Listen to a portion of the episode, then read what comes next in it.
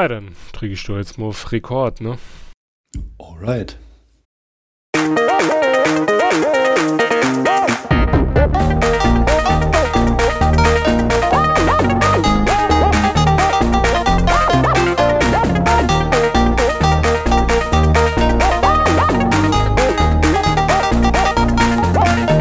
Society Bücherclub Adventskalender. Und wie immer Unterbrechungsfrei in Areal 12 fett gedrückt. Also ich muss unseren Zuhörenden zustimmen. Das Intro ist schon ganz schön lang, wenn du nur drauf, dass es losgeht. naja, herzlich willkommen zur nunmehr 78. Folge des Cat Earth Society. Nee, habe ich 78 gesagt? Ja, ich habe 78 gesagt. Der 78. Folge des Cat Earth Society Bücherclubs. Des siebten Türchens im Adventskalender und der insgesamt 55. Folge des Bücherclubs. Ähm, an meiner Seite, wie immer, mein Knecht Ruprecht Knottler. Hallo. Willkommen. das war eine Anspielung. Ich habe es gemerkt. Und wir haben heute zum siebten Türchen, einfach weil das ein Jubiläum ist, in einem Universum, das wir nicht kennen, aber es ist so, dort ist die 7 eine Glückszahl. Könnt ihr googeln, weiß nicht, was ihr findet, haben wir etwas vorbereitet. Wir haben nämlich etwas aus dem Garten ausgegraben und damit ist es uns möglich, unseren Gast hierher zu portieren. Ganz kurz Moment, ich muss diese Apparatur einmal anwerfen.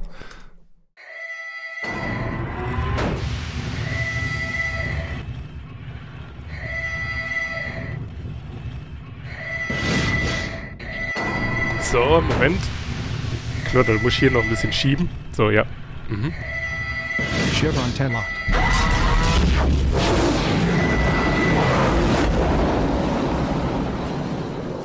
Und da ist er auch schon. Der UKAS. Hallo. Brr, hallo. Also den stellaren Drift musst du noch äh, justieren. Es wird kalt, wenn man hier durchgeht. Ich, ich habe mir extra Mühe gegeben, es so hart zu verkacken, dass ich es mir jetzt auch noch mit der ähm, Stargate-Community verscherze, denn dafür bin ich im Internet, äh, um mir keine Freunde zu machen. so muss das. Hallo. Hallo. Möchtest du dich denn vielleicht den ähm, noch Unwissenden kurz vorstellen? Ähm, ja, klar, gerne. Also Uwe hier, hi. ähm, das Intro war natürlich jetzt eindeutig eine Anspielung auf den einen anderen Podcast, den ich mache, nämlich Chevron 10. Da labern wir zu viert ähm, immer und immer wieder, alle 14 Tage, über eine Folge Stargate, der tollen Serie damals aus den 90ern. Ähm, ja, und heute geht es aber ein bisschen mehr um Fantasy und ein bisschen, mehr, äh, ein bisschen weniger um Sci-Fi, habe ich das Gefühl. Das kann durchaus sein. Es ehrt dich auf jeden Fall. Also so eine gute Überleitung, so eine Brücke hat Knottler mir bisher noch nicht gebaut. ich, werd, ich, werde das Konzept hier überlegen.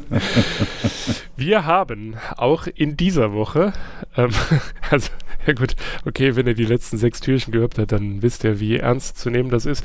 Aber wir haben auch in dieser Woche tatsächlich ein ernstzunehmenderes ähm, lyrisches Werk gelesen. Und zwar ist es Weihnachten auf der Lindwurmfeste von der Autorin Hildegunst von Mythenetz.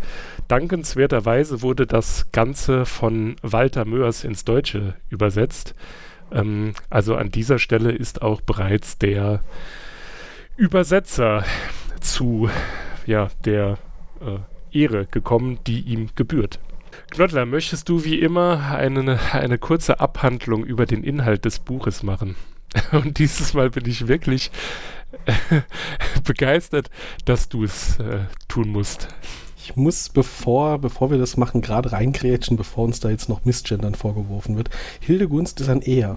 Ach so, Entschuldigung. Das ist äh, nicht Hilde, sondern Gunst ist das, was dir ah, äh, das Geschlecht verrät. Äh, man hätte genau. es, wenn man äh, die, die, die Zeichnungen gesehen hat, äh, ja. Naja, naja, schwierig. Also es ist, ist in dem Fall schwer zu erkennen, aber ich glaube, da reden wir besser nach der Zusammenfassung.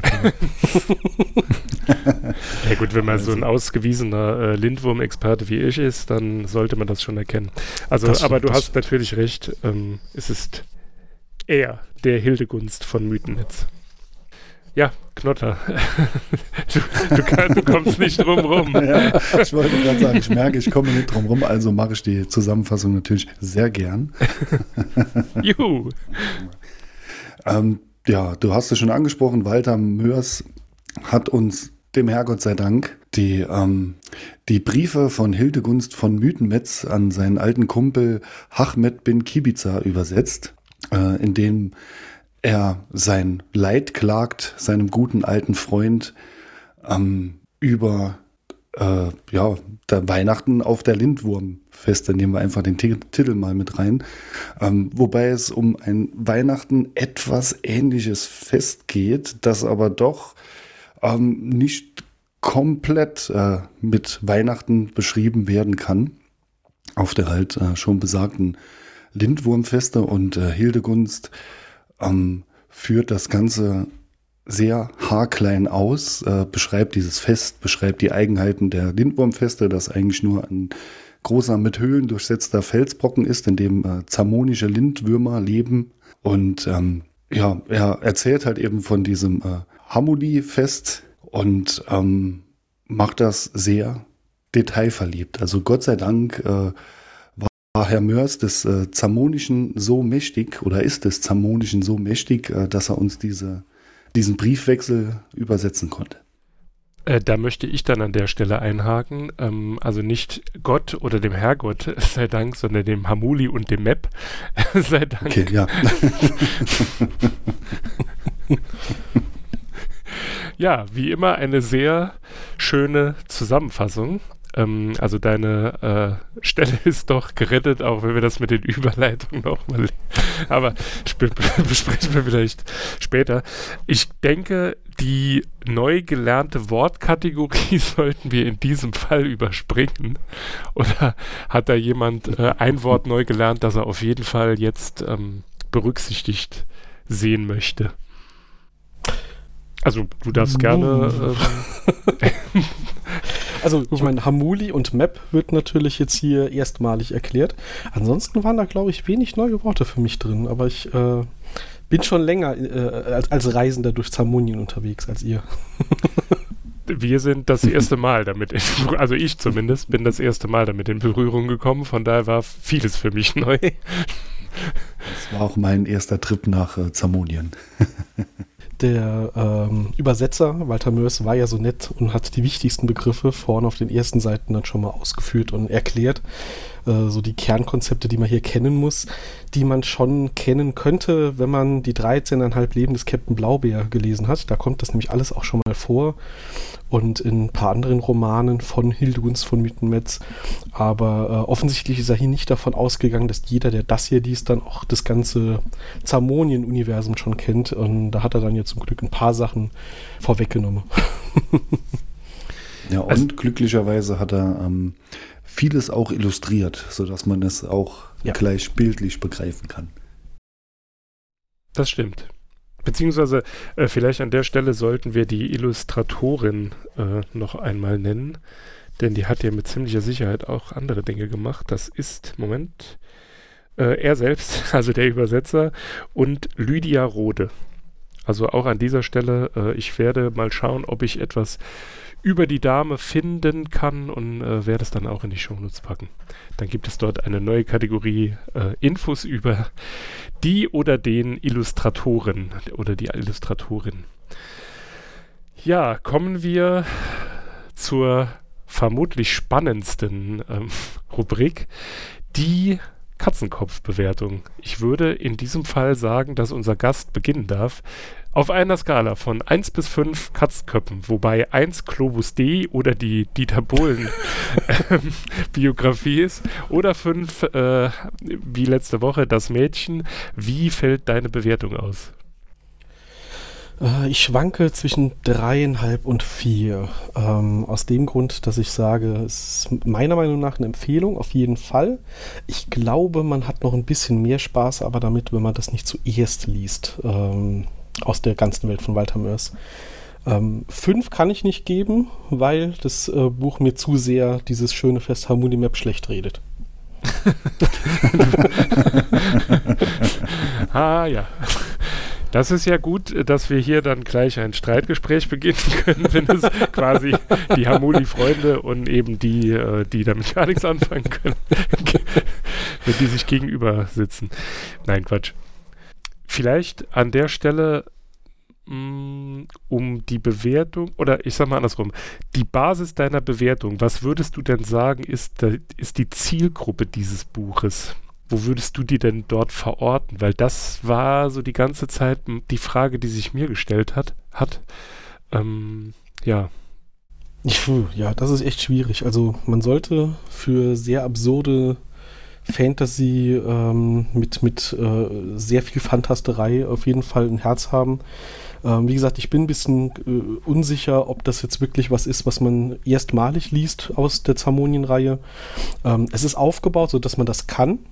Ähm, ich würde aber sagen, die bessere Zielgruppe ist, wenn man wenigstens, also mindestens quasi den Auftakt, äh, den Captain Blaubeer gelesen hat, ähm, weil dann halt viele Dinge, also ich habe an ein, zwei Stellen gedacht, oh, das hat er jetzt hier nicht erklärt, das ist ja dann im Zweifel für den Leser, der das äh, zuerst liest, gar nicht klar.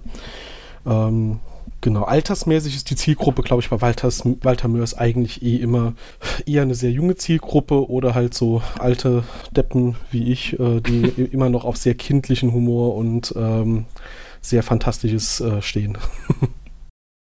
Äh, das finde ich gut, dass du das genauso ausgedrückt hast. Von daher würde ich mich deiner Bewertung anschließen. Also ich würde auch sagen, eine dreieinhalb ist es auf jeden Fall. Vier tue ich mich ein bisschen schwer, einfach ähm, was so die Konkurrenz angeht, die wir dieses Jahr zumindest bisher mhm. gelesen haben und wie wir das bewertet haben. Aber dreieinhalb, also da, äh, da, da bin ich ganz bei dir. Also es hat beim Lesen, obwohl ich, wie gesagt, ähm, so aus diesem Universum nicht sehr viel kenne, äh, trotzdem sehr viel Spaß gemacht. Ich fand eben auch die Parallelen zu unserem Weihnachtsfest ganz interessant und ähm, man wird hier dann auch mehr oder weniger auf so die Absurditäten des eigenen Festes hingewiesen. Äh, von daher, mhm. also auf jeden Fall von mir auch eine dreieinhalb Katzenkopfbewertung. Ja, ich bin ganz besonders froh, dass ich mich ob der besonderen Konstellation heute Abend äh, kann ich einfach mal den Kuba machen und mich euren Worten anschließen. Ähm, ich hätte es nicht besser ausdrücken können. ja, und äh, ähm, ich gebe dem Buch auch äh, dreieinhalb Katzenköpfe. Ich habe so zwischen drei und dreieinhalb geschwankt. Ähm, ja, weil es äh, ich denke, auch für eine eigentlich jüngere Zielgruppe gemacht ist. Äh, ich glaube, das ist auch ganz toll vorzulesen. Und äh, wenn es da ja auch äh, mehrere Bücher aus diesem Universum gibt, wo man mit dem Captain Blaubeer einsteigen kann, schätze ich es einfach als eine schöne, fantastische ähm, Vorleserliteratur. Ja, das kann ich mir gut vorstellen. Das stimmt. Ja, dann kommen wir oder gehen wir doch mal auf den Inhalt ein oder beziehungsweise auf den ersten Punkt. Ich habe, das war so eine Sache, wo ich die ganze Zeit überlegt habe, hm, kann man sich da jetzt mit einem, ich sage jetzt mal zwölfjährigen oder einer zwölfjährigen hinsetzen und der das so erzählen und die denkt dann, okay, ja, dieses Weihnachtsfest der Menschen, das ist ähnlich absurd äh, verdirbt man denen dann möglicherweise den Spaß auf Weihnachten? Oder, oder, also ist das gegebenenfalls auch der Antrieb gewesen? Oder, äh, ja, oder nicht? Und die Leute sind, oder die Kinder in dem Fall, äh, die fast Jugendlichen, äh, sind dann eher fasziniert von, ja, ich weiß nicht, so die, dieser bildhaften Erzählung, die dort im Buch ja wirklich sehr toll ist. Also, wie gesagt, deswegen, so kam ja auch die Bewertung zustande. Äh, wie seht ihr das denn? Kann man also damit Kindern, Menschenkindern Weihnachten abtrainieren? ähm, ach, ich glaube, ich glaube an dem Punkt, äh, also wenn, wenn du das wirklich mit Kindern zusammen liest, ich glaube, solange sie noch an Weihnachten glauben, ist das halt einfach nur eine verrückte Geschichte von, guck mal, die feiern ja Weihnachten total anders und irgendwie falsch. Und ähm, der Punkt, an dem man diese negativen Dinge von ihm, also da wird ja der äh, Hildegunst von Mythenmetz doch so ein bisschen als grumpy und er, er findet ja alles schlecht und ist ja doch ein bisschen überzogen, auch teilweise, wie schlimm er das alles findet. Ich glaube, für Kinder wäre das dann eher so die Rolle vom, von äh, hier, wie sind die zwei alten beiden Muppets? Also, der findet das alles schlecht, aber ich finde das ja eigentlich ganz, ganz toll, wenn ich das so höre. Und gleichzeitig sind ja auch die Dinge, die er kritisiert, oft zwar irgendwo eine Parallele zu unserem Weihnachtsfest, aber ins Extrem getrieben. Also das Absurde noch absurder gemacht. Deswegen glaube ich nicht, dass man damit jemanden wirklich Weihnachten mies machen kann. Äh, also bei Kindern auf jeden Fall. Ich habe tatsächlich so beim, beim Lesen so bis zur Hälfte gedacht, so, mir macht das gar keinen Spaß jetzt hier in Adventszeit ein Buch zu lesen, das das quasi Weihnachten schlecht redet, aber am Schluss hat er ja dann doch ein bisschen versöhnliches Ende gefunden. Dann, dann war es nochmal okay. Dann hat er tatsächlich die Punkte genannt, die auch bei, ich sag mal, Menschen, die nicht unbedingt so positiv dem Weihnachtsfest gegen, ähm, äh, gegenüberstehen, äh, dass die dann sagen, ja, okay, ich kann man dann wenigstens den Bauch vollschlagen. Genau, so ungefähr.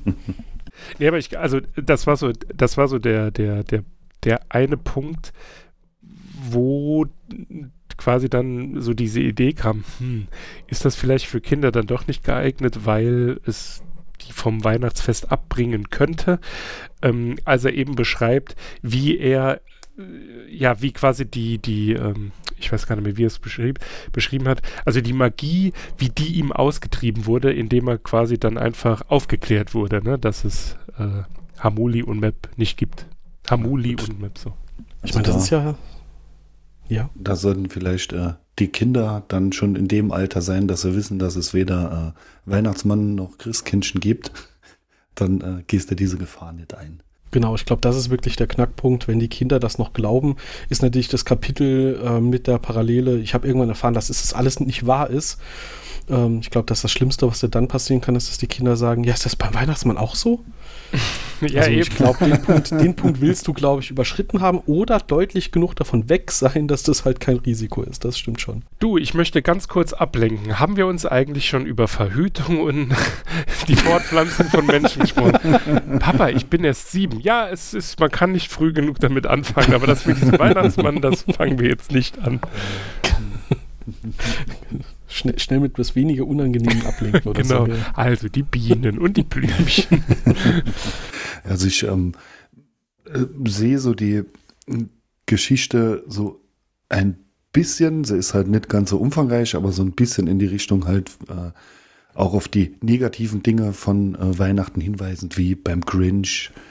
Ähm, oder A Nightmare Before Christmas, also diese, sagen wir, eher abstruseren Weihnachtsgeschichten, die dann am Ende doch äh, irgendwo versöhnlich sind oder für Weihnachten sprechen, wo aber dann auch in den Geschichten dargestellt wird, äh, ja, was, äh, was eigentlich ähm, negativ ist an, an Weihnachten oder was so den, den äh, Figuren an Weihnachten einfach nicht gefällt. Also ich ähm, sehe es jetzt nicht als einen großen Abgesang auf Weihnachten, sondern äh, ich finde das auch ganz behutsam umgesetzt von Herrn Hildegunst von Mythenmetz.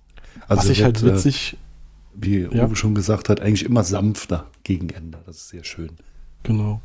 Ich finde es halt so witzig, weil es so absurd ist, dass wir hier jemanden, also aus der Perspektive des Erzählers, der ja auch der Autor ist, ähm, weil es ja ein Brief ist, ähm, erzählt halt, wie absurd es eigentlich ist, an solche Märchen zu glauben. Und ach, und die glauben an, an diese Würmer und dann glauben sie an, an äh, Zwerge, die das dann, die die Geschenke bauen. Und ach, und dann machen die da komische Dinge und äh, allein schon die Fabelwesen, die, die man sich da ausgedacht hat. Und die Geschichte von dem Hamuli und dem Map, das ist doch alles total absurd. Wer glaubt denn sowas? Erzählt uns ein äh, Dino. Saurier, der auf einer äh, Steinfeste lebt, in einem, auf einem Kontinent, in dem es Eudeten gibt. Das sind ähm, Wesen mit mehreren Gehirnen, in dem, äh, also äh, ich, ich finde halt so diesen, diese Diskre- Diskrepanz ganz gut, weil die komplette Welt, in der das angeblich ja stattfindet, ja viel ausgeschmückter ist mit ähm, absurden Geschichten und absurden Details, die diese Welt zusammensetzen, als das, worüber sich hier jetzt der eine aufregt, dass es ja alles total unrealistisch ist. Oh ja, das ist äh, auf jeden Fall ein, ein interessanter Turn. Und ähm, ja, also ich muss sagen, die, ähm, die ganzen Wesen, die uns der Autor hier erklärt und näher bringt, äh, ja, finde ich einfach klasse. Ich sag mal, die, äh, die rostigen Gnome sind so ein cooles Beispiel einer Lebensform. Äh, die haben wir Spaß gemacht. Und ich muss sagen, was mich wirklich beeindruckt hat, äh, waren die Pflansekten. Als ich das gelesen habe, Alter, wie geil ist das denn? Wie Ja. verdammt nochmal kreativ und geil ist das denn? So Pflanzen und Insekten als Lebensform zu mischen. Hut ab. Das habe ich mich, äh, das habe ich mir auch notiert, denn äh, die Frage ist jetzt, ähm, darf man als Veganer Pflansekten essen? also, das, da wird schwierig, ja. ja ne? Denn du kannst ja quasi nicht den pflanzlichen Teil essen, ohne den, ja, ich sag mal, tierischen zu verletzen oder dann ohne Rüstung stehen zu lassen. oh mein, meine Güte. Ja, ja wer sowas macht, Heilige der ist auch Schnecken das Haus weg. Ne? Muss da aufpassen. genau. Nee, aber ich, also ich erinnere mich, als ich irgendwann so zu Schul-, ich glaube Oberstufenzeiten die ersten Walter Mörs-Romane gelesen habe, äh, die in diesem, dieser Zamonienwelt spielen. Und ich weiß noch, dass ich äh, den Freund in der Schule, der mir das äh, erste, den Captain Blaubeer damals ausgeliehen hat, gefragt habe, beim Zurückgeben, das war total geil, aber Alter, was raucht der Mann? Weil äh, was ihr hier so als kleinen Einblick habt mit rostige Gnome und den Pflansekten und so weiter und so fort, ähm, der Walter Mörs, ähm, beziehungsweise der, der, erste, der erste Roman, der in dieser Welt spielt, ist ja die 13,5 Leben des Captain Blaubeer. Und da ist ja auch schon der Gag, dass das eine Autobiografie des Captain Blaubeer ist. Und Walter Mörs hat es nur übersetzt. Und ähm, aber wie gesagt, was er da halt aufmacht, ist halt, also das ist eine dermaßen grandios, absurde, bunte, quietschige Welt, äh, die aber nicht, äh, das ist halt nicht so Parallelrealität, sondern die, die Idee ist quasi, ähm, also in, in, beim, beim Captain Blaubeer ist im Buch eine Weltkarte und da siehst du alle Kontinente, die wir so kennen und Inseln und so weiter und ein Riesenkontinent namens Zamonien. Und äh, die implizite Behauptung ist quasi, den gab es früher. Der ist halt verschwunden. Und all das, das ist quasi irgendwann vor langer Zeit mal auf unserer Erde passiert. So, so, das wird nicht explizit gesagt, aber das wird halt so implizit aufgemacht mit Andeutungen. Und ähm, aber auf diesem Kontinent Zamonien ist halt einfach die komplette Realität sowas von anders als auf dem Rest der Welt. Und leider gibt es den Kontinent Zamonien halt nicht mehr. Ja, schade. Das bringt mich auf eine Geschäftsidee. Vielleicht sollten wir bei QVC, anstatt jetzt hier diese Podcast-Geschichte weiterzumachen, soll, vielleicht sollten wir einfach bei QVC ähm, hier Dinge aus dieser Welt verkaufen mit Echtheitszertifikat. Zum Beispiel die Musikinstrumente oder so. Das wäre doch. Oh, die fand ich göttlich. da muss ich sagen, das ist einfach äh, genial. Genial beschrieben, diese. Äh ja, sagen wir, Halbinstrumente irgendwo. Also sehr, sehr geil. Es ist aber, also um mal jetzt einfach so fernab von dieser, ähm, von dieser Welt, die er dort aufbaut, es ist auch einfach sehr mitreißend geschrieben. Also es sind halt neben dieser ganzen Geschichte sind dann halt zum Beispiel so, so Dinge drin, äh, na, um den Hamuli-Map antwortet, man, äh, antwortet man mir dann gewöhnlich mit einem Lächeln, das man ansonsten nur von geisteskranken, sehr kleinen Kindern oder Dorftrotteln kennt. den gegenüber, ne? Also nicht von denen, sondern den gegenüber genau. wird dieses Lächeln normalerweise gezeigt, genau. Aber es ist ja wirklich, äh, wie gesagt, es geht ja so ein bisschen ins äh, Extrem halt. Ich habe mal nur mir rausgeschrieben, ähm, also für, für alle, die es jetzt nicht gelesen haben, es geht ja hier um das Fest Hamuli Map, das nur zufälligerweise Parallelen hat zu dem, was wir Weihnachten nennen. Mhm. Und es gibt zwei Figuren. Und das ist so ein bisschen die Parallele zu Weihnachtsmann und Knecht Ruprecht oder Nikolaus und Knecht Ruprecht. Und ich äh, habe mal geguckt, äh, rausgeschrieben, wie das Hamuli beschrieben wird, weil da sind sich alle uneins. Da gibt es verschiedene Geschichten.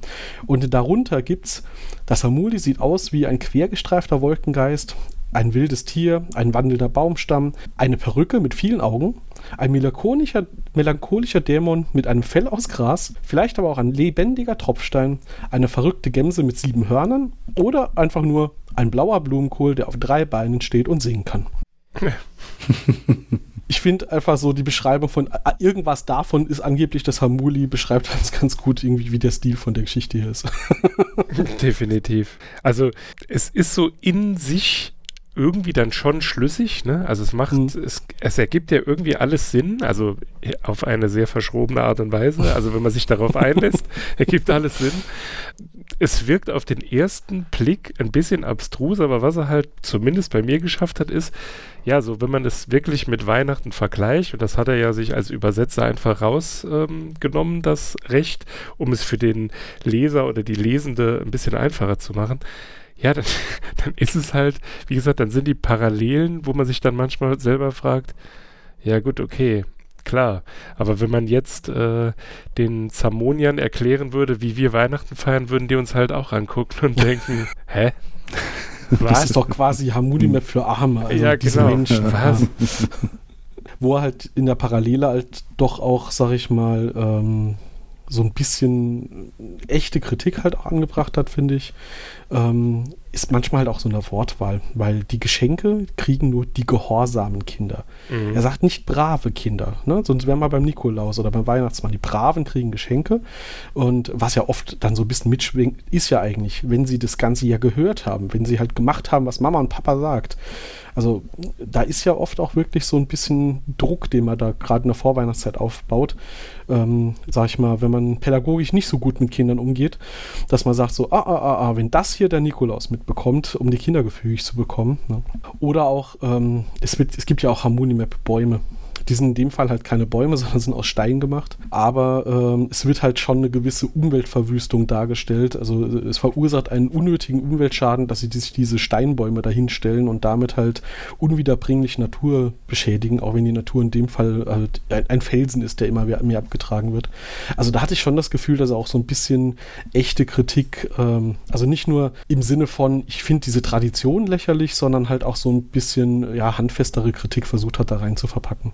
Ja, aber wenn man, das ist halt das Krasse, wenn du das einfach so liest und es nicht so an dich rankommen lässt, dann ist es halt irgendwie so merkwürdiger Quatsch. Ich drücke es ja. jetzt mal überzogen aus, ne? Aber wenn man dann so, gut, vorbei zwischen den Zeilen, das wird sich auch immer ein bisschen blöder, aber so wie du es eben beschrieben hast, äh, besser hätte ich es nicht beschreiben können. Es ist schon ziemlich witzig, wie er das, wie er das aufbaut, ja. Er hat, hat halt so an manchen Stellen einfach so Züge von einer Fabel. Und an anderen Stellen ist es einfach nur zum Lachen. das stimmt, ja. Ja, es ähm, wirkt am Anfang vielleicht so, ja, oder könnte es durchaus sein, dass es äh, irgendwie etwas banal wirkt oder man sich irgendwie wundert, so, hm, okay, was soll das jetzt mit diesen Wesen? Aber ich finde, er baut das so gut aufeinander auf, ähm, dass man da einfach äh, so Stück für Stück diese Welt halt mehr erfasst. Und äh, ich denke, wenn man da dann mit dem äh, Abenteuern des äh, Captain Blaubeer startet, mhm. ähm, wie du sagst, Uwe, dann erschließt sich das einem wahrscheinlich einfach noch etwas mehr und etwas tiefer, diese ganze ja. Fantasiewelt. Genau, also vor allem, es gibt ähm, vorne dran ja schon Romane, die halt, wie gesagt, von diesem Hildegunst von Mythenmetz äh, geschrieben wurden, vorgeblich. Also quasi ab dem zweiten. Der erste ist quasi eine Autobiografie des Blaubeers und das, der, die, diese 13,5 Leben des Captain Blaubeer ist halt eine Geschichte vom Blaubeer, der durch Zamonien reist und diese ganze Welt einfach aufmacht. Indem er in jedem Kapitel an einem anderen Ort ist, was anderes erlebt und dir diese ganze, dieser ganze Kontinent einfach nur gezeigt wird. Mit einer sehr, sehr schön gemachten Geschichte drumherum. Und damit hast du natürlich eine wunderbare Welt aufgemacht, auf die du zurückgreifen kannst, in allem, was danach kommt. Und später, da, da wird dann dann halt unter anderem auch eine Stadt äh, namens Buchhain vorgestellt, aber nur am Rande. Und dann gibt es später den, den Roman Die Stadt der träumenden Bücher, wo dann halt erstmalig Hildegunst von Mythenmetz ähm, halt nicht nur der Autor ist, sondern auch eine, eine Figur. Und äh, Hildegunst von Mythenmetz besucht die Stadt Buchhain. Und ähm, spätestens da wird dann halt auch diese ganze Hintergrundgeschichte schon von diesen Lindwürmern erklärt, dass die da in dieser Feste leben, wie die da leben, dass die komplett abgeschottet auch leben, dass es halt auch ein Novum ist, dass mal jemand diese Feste verlässt. Eigentlich leben die in dieser Lindwurmfeste. Ähm, und schreiben halt Gedichte und, und sonstige Werke und schmeißen die über die Mauer. Und die Leute dann auf der anderen Seite, die sammeln das halt auf und haben ihren Spaß dran, das zu lesen. Das ist so die, die, der Veröffentlichungsprozess, den die haben. Und da wird dann halt auch schon ein bisschen dieser Feste beschrieben und so weiter. Ähm, aber eigentlich erlebt er dann ja ein Abenteuer wo ganz anders. Aber ähm, auf, auf diesen ganzen Details, die man quasi aus dieser Welt schon kennen kann, äh, setzt das hier dann auf. Und äh, das, was ich meinte, also er hat es schon so geschrieben, dass man es auch komplett alleinstehend lesen kann, aber äh, man fühlt sich halt zurück in dieser Fantasiewelt, die man schon kennt, wenn man es anfängt zu lesen. Und ähm, es sind dann halt auch äh, subtilere Anspielungen drin. Unter anderem erwähnt er irgendwann, ähm, dass, äh, ah, genau, da geht es um dieses Theaterstück. Ähm, und da sagt er, selbst mit einem nachtigallerschen Mikroskop sieht man keinen Sinn im Schauspiel. Und das ist so am Rande erwähnt. Ähm, es gibt einen Eudeten ist, der ist intelligenteste Wesen von Zamonien. Professor Dr. Dr. Abdul Nachtigaller. Und es gibt halt im Blaubeer ein komplettes Kapitel, wo der Blaubeer bei dem lebt. Und der äh, Nachtigaller ist halt äh, ein Wissenschaftler und er ist so intelligent, dass eine reine Berührung dich ansteckt und intelligenter macht. Ähm, das wird da auch erklärt, warum. und ähm, der hat dann mehrere Gehirne, äh, sein Kopf ist nicht groß genug, ein paar äh, sind außen am Kopf angebracht und er kann dann den Finger ins Ohr stecken, dreht den Finger, dann knackt es ganz eklig und dann hat er von einem Hirn aufs andere umgeschalten und so weiter und so fort. Und ähm, so eine Figur wird dann durch diese ganzen Zamonien-Romane, die kommt nie wieder vor. Die wird aber immer und immer wieder erwähnt. Irgendwo stolpert jemand über ein Buch, ach guck mal, das ist vom Professor Nachtigaller geschrieben. Oh, ich habe hier ein Werkzeug, das ist ein Nachtigallisches Mikroskop in dem Fall. Und ähm, das macht halt der, der Mörs wirklich super gerne, dass er halt einfach, äh, wie gesagt, er hat mit einem Werk diese ganze Welt aufgespannt und greift immer wieder darauf hin zurück. Das, das, das, macht dann schon Spaß. Ist das nicht auch eine der Stellen, wo er ein, ein Gedicht auf einem Schneckenhaus? Also da ja. hat er doch, da hat er doch jemanden übervorteilt, indem er bei diesem, äh, ach, jetzt habe ich den Namen vergessen, bei diesem Bücher, Bücher aus, oder wie es heißt, äh, wo er quasi ja. ein Buch, ist das nicht sogar der gewesen? Oder habe ich das falsch in Erinnerung? Nee, das war einfach, das war ein anderer Lindwurm. Ähm, genau, also sie beschreiben, er beschreibt ja, dass es äh, rund um Hamuli Map dann auch diesen Bücher Bazar, ich habe jetzt gerade auch einen Begriff nicht mehr parat, wo alle Lindwürmer zu Hause ihre Bibliothek ausmisten und was sie nicht mehr brauchen, stellen sie vor die Tür. Und äh, genau, er findet dann dort ein, ein Erstwerk, äh, das er unbedingt haben will und er sagt es dann sogar dem, der es ihm geschenkt hat, guck mal, du hast mir was total Wertvolles, das ist wertvoller als das Haus, in dem du wohnst und dann merkt er seinen Fehler und dann gibt es ein Handgemenge und Aber da, äh, da, die alte Tradition ist, was äh, man geschenkt bekommen hat, muss man nicht wieder genau. hergeben, genau. dann bleibt er dann Besitzer des Ganzen, ja. Aber er ist dann halt auch gehässig. Und dann auch, auch noch so schön am Rande sagt er so, ja, jetzt habe ich halt zwei von diesen Erstausgaben. Vorne dran wird das halt so aufgebaut als was total Besonderes, dass er das jetzt hat. Und dann wird einfach mal am Schluss das Thema abgeschlossen mit, ja, jetzt habe ich halt zwei davon, weil er hatte eigentlich schon eine. ja, äh, der ist auch nicht unbedingt, äh, also ich meine, das merkt man ja, er ist sowieso grumpy, aber er ist halt auch nicht unbedingt der, der netteste, charakterstärkste äh, Typ. das wollte ich Mensch sagen, ist er ja nicht. Nee. Äh, wie, was hat's mit dem, ähm, mit dem Adressaten dieses Briefwechsels auf sich? Also da du dich ja so gut in der Geschichte auskennst, ähm, bin ich, bin ich äh, gespannt, wer, äh, wie heißt der, Ahmed Ben Kibitzer?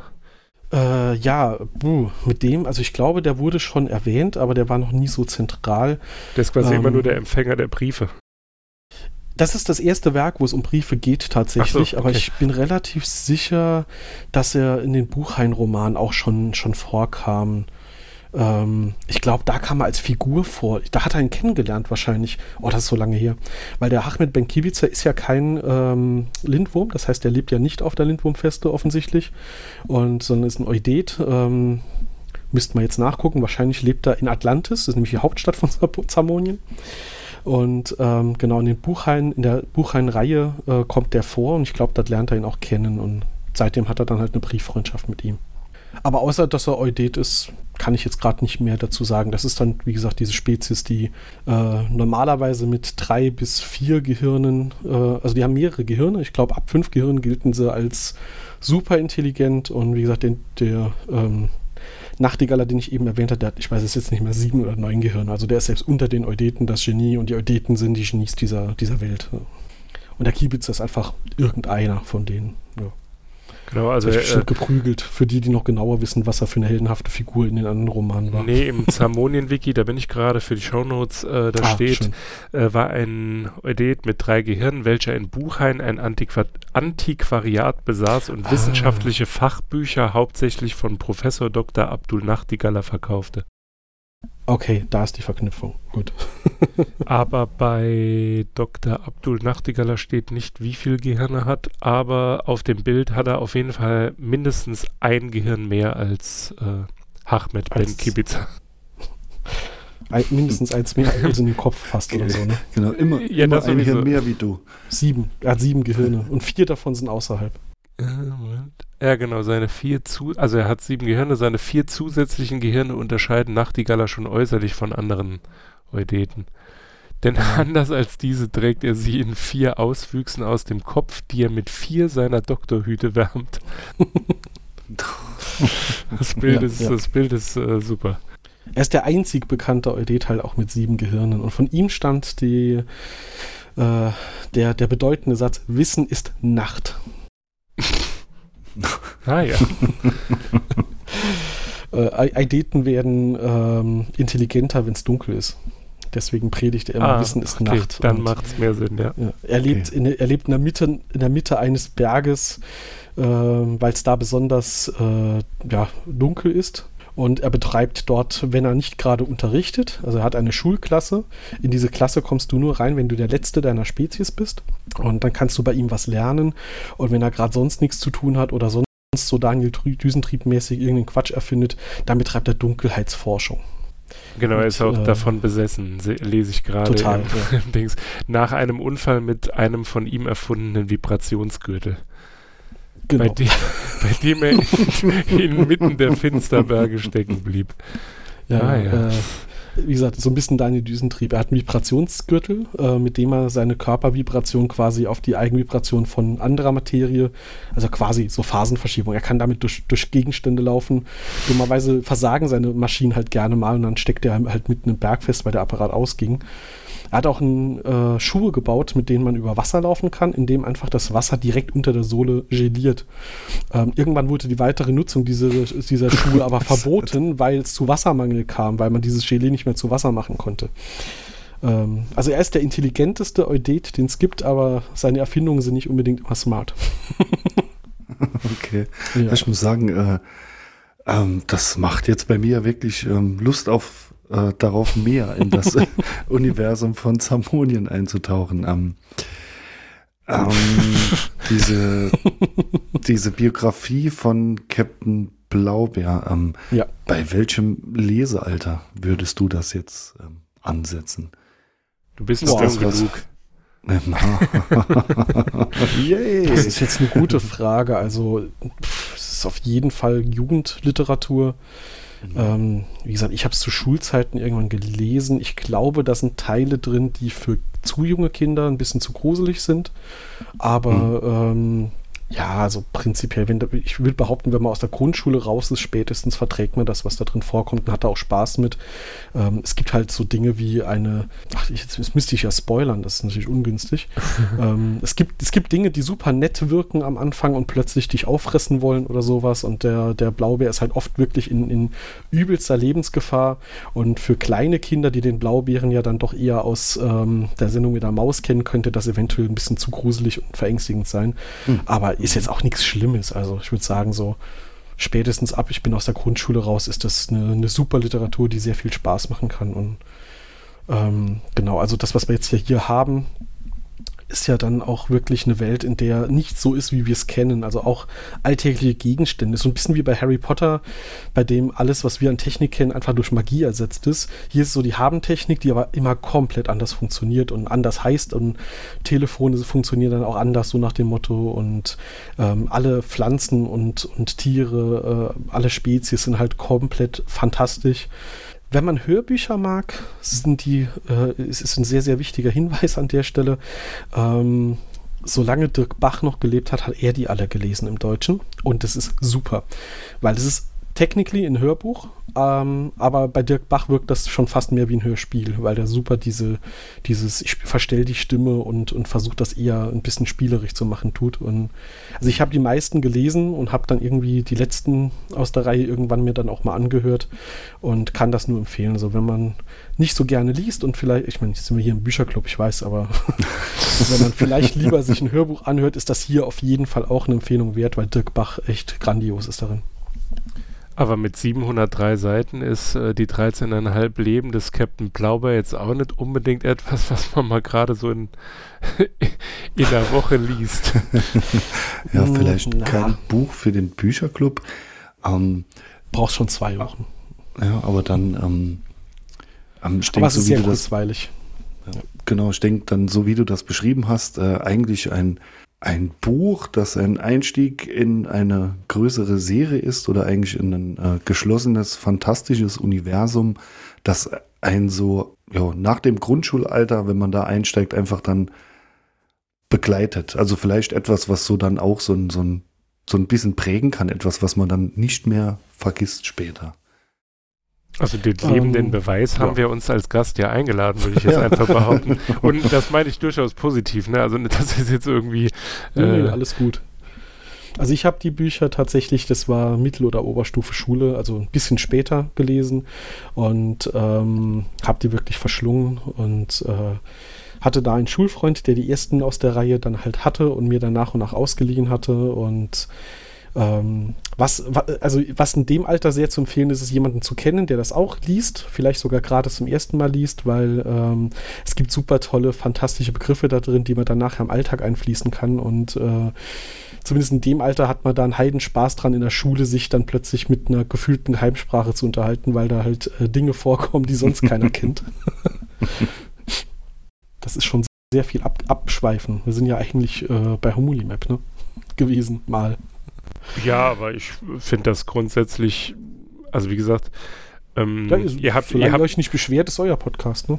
Nee, nee, ich finde das, ich finde das hervor. Also ich muss ganz ehrlich sagen, ähm, ich meine, ja, man kennt den Namen Walter Mörs, man weiß, was er so getan hat. Also zumindest ist er wahrscheinlich sehr vielen bekannt.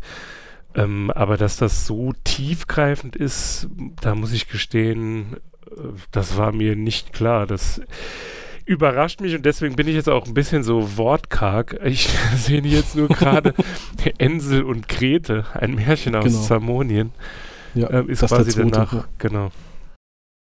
Äh, ja, kann man ja sagen, für die, die das jetzt vielleicht äh, hören und nicht wissen, ähm, also der Blaubär, über den wir da reden, ist wirklich der Captain Blaubär, den man so als Kind aus der Sendung mit der Maus kennt. Und der Roman erzählt quasi die Geschichte ab sowas wie der Geburt. Sage ich nicht mehr drüber.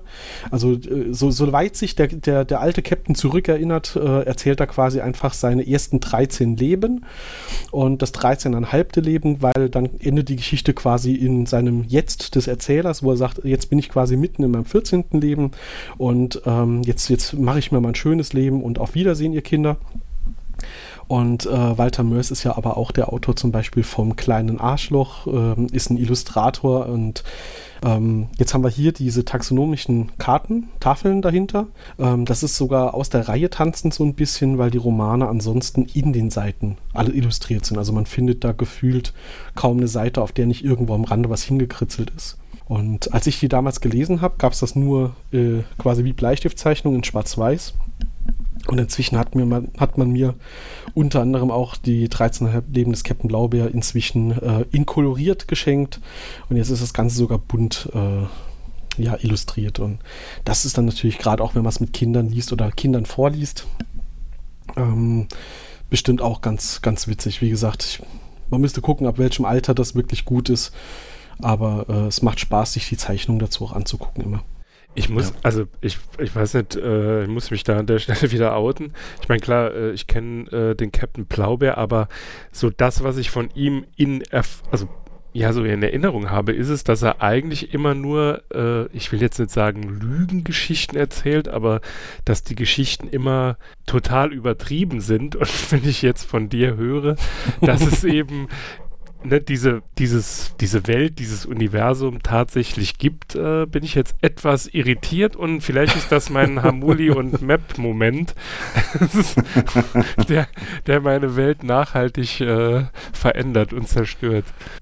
Also ich glaube, es wird in dem Roman auch an der einen oder anderen Stelle angedeutet, dass er, dass er auch gerne ausschmückt in den Erzählungen. Ah, okay. Aber es ist schon so, dass man so das Gefühl hat, das, was man als Kind in der, in der Fernsehsendung präsentiert kriegt als äh, Seemannsgarn des alten, des alten Seebären, äh, hat man, wenn man das dann irgendwann nachträglich liest, das Gefühl, oh, vielleicht haben, die, haben seine Neffen ihm das auch einfach nur nicht geglaubt. ja, eben, weil Es war alles wahr. Hm. richtig, ja. Mhm. Also ich sehe gerade, äh, das Buch ist 1999, das war dann wahrscheinlich die erste Ausgabe, die du hattest, 2001 und 2013 erschienen.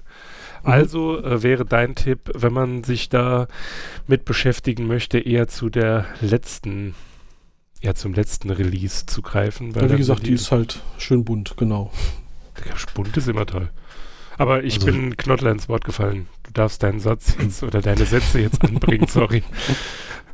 Danke dafür, du Schuft. nee, also ähm, da die äh, Illustrationen jetzt angesprochen wurden, ich finde die auch äh, einfach ja, richtig, richtig gut. Und äh, vor allen Dingen auch äh, ja, sehr, sehr liebevoll. Also was ich von mm, Walter Mörs kenne, hast du das meiste eben äh, angesprochen. Mein klar, das kleine Arschloch und den alten Sack. Er hat halt einen ganz besonderen Zeichenstil eigentlich auf der einen Seite. Ähm, aber hier, wenn es da um eher ins Fantastische dann reingeht, ähm, ist es irgendwie, ähm, man erkennt ihn schon irgendwie, weil ich kannte die jetzt vorher so nicht. Also ich denke, sein Stil schaut da schon ein bisschen raus, aber es ist halt eben einfach was komplett anderes und viel verspielter und halt nicht so ähm, mit dem Dampfhammer wie seine anderen Sachen, wo, wo ich nicht unerwähnt lassen möchte, weil ich finde, äh, dieses kleine Comicbuch äh, äh, einfach ein goldenes Stück Humor ist äh, Ich bin wieder da. Auch von, von Walter Oh ja. Mörs. Das ist einfach äh, göttlich. Hat jetzt hier mit dem Buch nichts zu tun, ähm, aber ja, einfach komplett wir und richtig, richtig guter Humor. Ist, das ist auch so eine Sache, die mich extrem irritiert. Also die Tiefe von dieser Plaube, also von eben dieser, diesen Zamonien-Abenteuern.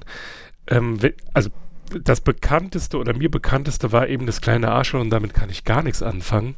Und wenn ich dann jetzt auf der anders. anderen Seite das, äh, Unfassbar. ja, das ist ganz gar nicht anders. meins. Also ähm, viel, viel äh, verspielter, viel liebevoller, viel äh, bunter, hübscher. Äh, ich muss sagen, ich kann mit dem kleinen Arschloch konnte ich auch noch nie was anfangen, weil, ähm, also nichts gegen derben Humor, aber das war mir dann selbst als Teenager schon ein bisschen zu stumpf eigentlich. Und ähm, das ist hier ganz anders. Wenn man den Blaubeer liest, erkennt man den Zeichenstil noch ein bisschen mehr als hier. Das war wahrscheinlich auch zeitlich näher beieinander. Ähm, wenn du das erste Kapitel liest, da kommen diese Zwergpiraten vor, die die dann halt. in- Bitte? die Gimpel. Die Gimpel kommt später auch noch vor. Aber genau. die sind vom, vom Zeichenstil so die, diese Nase oder dieser, ich habe hier Genau. noch ein Bild der Cemlut Havanna. Das ist also, ich sag mal, wenn er keinen äh, Schnurrbart hätte, das könnte auch das kleine Arschloch sein. Genau, also das wollte ich gerade sagen. Bei den Zwergpiraten merkt man es vor allem, weil die doch eher wie, wie kleine Menschen aussehen. Und äh, da siehst du halt so diese Nase und die Kopfform und, und das, das, das halt super ähnlich ist dem Zeichenstil aus dem kleinen Arschloch. Und ähm, aber inhaltlich halt zum Glück ganz anders. Also es war auf jeden Fall schon aus der äh, Sicht ein Erkenntnisgewinn, weil ich muss ganz ehrlich sagen, äh, das, also ich habe mich tatsächlich damit nie beschäftigt, weil ich einfach das kleine Arschloch, ja okay, man kennt das halt und das ist vielleicht das ein oder andere Mal witzig, aber ich hätte ihn jetzt tatsächlich äh, damit einfach jetzt abgetan. Mir war auch ehrlich gesagt, muss ich ganz offen zugeben, nicht bewusst, dass äh, Captain Blaubeer von Walter Mörs ist. Ich weiß nicht, das ging irgendwie dann immer an mir vorbei. Wahrscheinlich habe ich einfach Ja. weggehört, weil ich dachte, hä, das kann der ja nicht sein, der hat ja sonst einen anderen Kram da Ich gemacht. glaube, das spielt dort halt einfach keine Rolle, das wird da nicht erwähnt. Äh, Das ist halt. Also, der hat, hat daran mitgearbeitet, aber das wird halt in, in der Sendung nicht erwähnt. Deswegen hat man den Namen da nicht verknüpft. Hm. Krass. Also von daher vielen Dank Also da- für, dein, für deinen Vorschlag. Denn das, Oh ja. das ist gerade so. Ja, also wie du gesagt hast, wie du gesagt hast, der Captain Blaubeer an sich wäre halt natürlich ein bisschen zu lang gewesen für dieses Format. Ähm, bei dem hier war es dann halt so, ich habe wirklich mein Regal durchforstet. Ähm, man, man kennt das ja, man hat äh, ein Bücherregal mit, mit äh, einem äh, dezentral verteilten Pile of Shame an Büchern, die man noch nicht gelesen hat. Und das hat mir, mir glaube ich, vor zwei Jahren zu Weihnachten geschenkt und ich habe es noch nicht gelesen gehabt. Und das ist doch die Gelegenheit. Und der Blaubeer wäre auf jeden Fall zu umfangreich. Habe ich auch schon dreimal, glaube ich, gelesen. Ähm, ich fand das jetzt ja auch spannend, dann zu sagen, für den, den Bücherclub lese ich dann natürlich auch ein Buch erstmalig. Ähm, da ihr ja die Policy unter anderem habt, ähm, dass nicht zweimal was vom selben Autor sein soll, kann ich das ja dann jetzt einfach hier droppen. Der Blaubeer wäre eins der wenigen Bücher aus meiner ganzen Sammlung, wo ich sofort, ohne zu zögern, ohne mit der Wimper zu zucken, fünf Katzenköpfe immer geben würde. Hm. Ich bin, also sagen wir mal so, äh, ja, das habe ich mal so am Rande erwähnt, aber äh, das, äh, das lässt sich bestimmt mal gar kurz. keine harte Regel. Genau, das lässt sich mal ganz kurz vielleicht vergessen. Äh, einziger Kritikpunkt an der Aussage ist, wir haben keine Bücherregale, also ich zumindest nicht. Das, das habe ich, Ich ja schon. schon mehrfach erwähnt. äh, das ist nicht so meine Welt. Aber ähm, ja, also Ich habe da, ich hab da eher das Problem wie die Lindwürmer, dass meine Frau und ich äh, einmal im Jahr sagen, so jetzt wird mal ausgemistet, wir brauchen Platz für Neues. Das ist weniger geworden, seit man mehr E-Books liest. Ähm, inzwischen ist unser Modus eher, wir lesen Bücher dann meistens digital und wenn wir sie so gut finden, dass wir sagen, das wäre was für die Sammlung und fürs nochmal lesen, dann wird es vielleicht auf, auf die Wunschliste für Weihnachten für auf Papier geschrieben. Aber man hat äh, früher, so bevor man diese E-Book-Reader hatte, doch einiges angesammelt. Meistens Ja. äh, Fantasy. Und äh, mir ging es da genauso und da hat mir der, unser Bücherclub auch sehr geholfen, weil ich äh, es baut so einen gewissen Druck auf, dann äh, das Buch, das man sich vorgenommen hat, äh, zusammen zu lesen, auch fertig zu lesen. Also ich hatte das vorher auch öfter, das oder ich habe jetzt immer noch äh, Bücher im Regal stehen, die ich nur mal irgendwann angelesen habe und dann ja irgendwann ja, verlierst du den Faden, kommst nicht dazu oder das Buch ist einfach schlecht macht ja keinen Spaß, nur äh, ja, so ein Projekt wie der Bücherclub, der hat mich dazu genötigt, nicht aufzugeben, weil äh, der Kuba liest ja auch fertig und hat genau denselben Drang. Und ich lese ja Korrekt. grundsätzlich gar nicht gerne Bücher. Ich weiß gar nicht, warum ich mir diese Scheiße hier antue. Ja gut, einfach nur vielleicht, weil du gerne laberst, aber es steht auf dem anderen Blatt. So, jetzt habe ich, den, hab ich den guten Moment verpasst, äh, äh, als äh, Uwe quasi hier dieses schöne Plädoyer für den, den Captain Blaubeer äh, gehalten hat, äh, den Sack zuzumachen. Naja, das ist jetzt Mach halt mein jetzt. Problem. Aber ich, äh, ich muss ganz ehrlich sagen, ich weiß nicht. Ähm, wir hatten ja einmal, also das, das, das Buch mit der höchsten Seitenanzahl, das war dieses Jahr Pantopia, das hatte, glaube ich, 600 Seiten, 590 oder so. Das ging auch, wenn du sagst, dass ähm, da ja auch etwas an Illustration drin ist, dann ist es ja nicht mehr ganz so schlimm. Aber da Das stimmt. wäre ja. ich tatsächlich gar nicht abgeneigt, äh, das nochmal zu mal lesen. noch Denn. Ja. also wie gesagt, äh, wir hatten ja, ich weiß nicht, hat, ob, ich, ob ich mich mit äh, Knottler drüber unterhalten habe, vermutlich schon. Wir gingen ja davon aus, ja, pff, gut, das Buch hat jetzt, ich glaube, 70 Seiten, ne? also insgesamt 140, aber 70 oder nee, die ja, Illustrationen das meiste sind sind Illustrationen. ja, genau. Also so 50, 60 Seiten sind Illustrationen. Ähm, das wird in Anführungszeichen eine, eine schnelle Folge, aber man kann äh, sich irren und ich bin dir, äh, das möchte ich nochmal sagen, äh, sehr dankbar. Und wenn wir uns dazu durchringen, ähm, die 13,5 Leben des Captain Blaubeeren zu lesen, dann würden wir uns natürlich geehrt fühlen, wenn du uns äh, auf dieser, in dieser Folge begleiten würdest, denn äh, ich wüsste jetzt nicht, wen ich sonst fragen sollte. Und das ist wieder diese saarländische Art zu loben. Also für alle, die ein größeres Lob kann man als Saarländer nicht aussprechen, aber ich äh, höre jetzt auf, mich um Kopf und Kragen zu reden. Ich danke dir für den Vorschlag. Ähm, für alle anderen, du hast es vorhin äh, gesagt, das ist äh, das, was ich eigentlich aufgreifen wollte. Falls auch ihr in eurem Bücherregal eine Pile of Shame habt, so einen kleinen Bereich, wo ihr sagt, ah, das wollte ich schon immer mal lesen, ich wusste aber nicht wann und wieso und alleine habe ich keine Lust, dann lasst es uns wissen. Äh, ihr dürft euch gerne selbst einladen. Und ansonsten, ja, danke ich dir. Ähm, würde sagen, dann bis vielleicht nächstes Jahr, wenn wir äh, das Projekt Captain Blaubeer angehen. Ach so, ja, äh, du darfst dich gerne, darfst dich gerne verabschieden, bevor, bevor Knottler uns äh, dann wieder rausgeht. Ich sag schon mal Tschüss Okay. und schönen, viel Spaß morgen mit dem nächsten Türchen. Ihr wisst ja gar nicht, was auf euch wartet. In diesem Ja. Sinne, bis dann. Bevor der Knottler dann äh, den traditionellen Abschied macht, schließe ich einfach mit den letzten Worten aus diesem schönen Buch. Das Leben ist endlich, doch ewig ist Kunst. So grüßt von fern dein Hildegunst. Bis dann, ciao.